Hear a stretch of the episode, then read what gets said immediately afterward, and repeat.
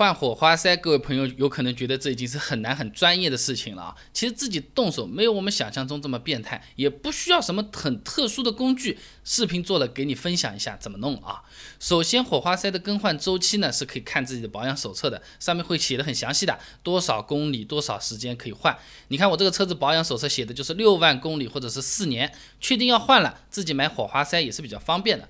那型号不知道怎么办，买几个不知道怎么办，问一下客服就可以了。或者呢，翻一下保养手册，上面也是会有写的。实在是不行啊，拆掉一个火花塞，上面也是有型号的。买回来的新火花塞型号和旧的一样嘛，就没有问题了。当然前提是真的啊。那我刚才说换火花塞不需要什么太变态的这种专业工具，不代表我们徒手去炫就可以了啊，还是要准备一些的啊。如果怕脏，对吧？买一副手套也是很划算的一种选择，然后套筒扳手必须要有的，这个呢网上买卖也就十几块钱，也便宜的。你要是想换的方便省力一点呢，可以买棘轮扳手。当然呢，你家里要是有一个大工具箱，各种型号的工具都有了，那就是更好了啊。然后呢，就是确定好自己要的套筒工具规格。你比如我这个车子呢，需要一个十六毫米和一个六毫米的套筒，分别用来拆火花塞和外面的固定螺丝。另外呢，还需要一管高压绝缘硅脂和几跟棉签，这个网上也就是几块钱啊。具体怎么换，我过会儿视频上跟你说。那东西都准备好了吗？可以开工了。首先，冷车状态。打开发动机护板啊，冷车啊，那找到这个点火线圈，你要是不认识点火线圈的话呢，就找后面接着电线，上面还印着像闪电一样图标的这个东西。那我们这个车子呢，四个点火线圈呢是竖着一列的，点火线圈底下面就是火花塞了。那可以看到每个点火线圈呢有两个固定螺丝，我们先要把这个螺丝给卸了啊。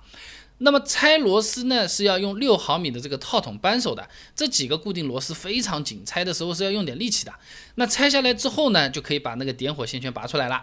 拔出来以后呢，你往里面看就可以看到火花塞。这个时候呢，再用十六毫米的这个套筒扳手把火花塞给取出来。那我们一开始用的那个十几块钱的便宜套筒扳手，的确也能用，但是特别的费力，效率也低。所以呢，后面还是用自己的那个棘轮扳手了啊。那么把旧火花塞取出来之后呢，就换新的。先把高压绝缘硅脂涂在这个新的火花塞白色的那个陶瓷部分，这个硅脂是用来消除火花塞高压电弧的，起到绝缘作用的，也可以延长点火线圈的寿命啊。这就好比这个红汤火锅比清汤火锅凉的慢一点，因为有一层辣椒油可以隔绝热量嘛，对吧？那绝缘硅脂不用涂太多的，薄薄一层就可以了。涂好呢，把新火花塞放在套筒里面，套筒会卡住火花塞，不会掉下来的啊。然后呢，慢慢装回去就行了。那和拧螺丝一模一样的，这里有一点需要额外提醒你一下呢，就是你感觉火花塞已经旋紧的时候，就不要再大力旋了，你旋过头有可能会这个螺纹会滑丝，那个时候就比较麻烦了。这个拿出来装上去都会有影响啊。那么接着呢，就把这个点火线圈装回去，然后呢上紧这个固定螺丝，就算是把一个火花塞换好了啊。这里呢也建议各位朋友换的时候拆一个换一个啊，你四个一起拆掉，有可能换的时候换错了，那是很麻烦的一件事情啊。那么后面三个火花塞呢，操作是一样的，取下点火线圈，取出旧火花塞，给新的火花塞抹上绝缘硅脂，然后装进去，再装回点火线圈就好了啊。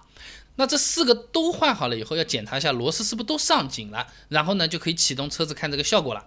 我们这次换的挺好啊，车子点火没有问题，也没有报警啊，发生故障啊。那把这个发动机护板给盖回去，关好引擎盖，就算是大功告成了啊。那换火花塞的好处还是蛮多的啊，它不光是可以减少油耗，还是可以提高动力的啊。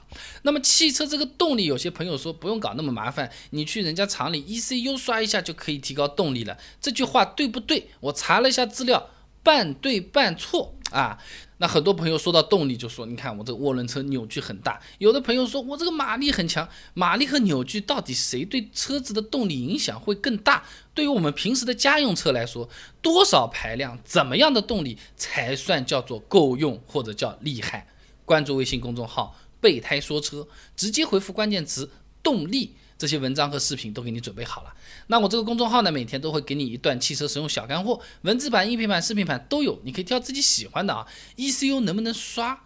而这个动力它到底怎么样才叫做够用？现在最主流的家用车排量在多少是性价比最高的？关注微信公众号“备胎说车”，回复关键词“动力”就可以了。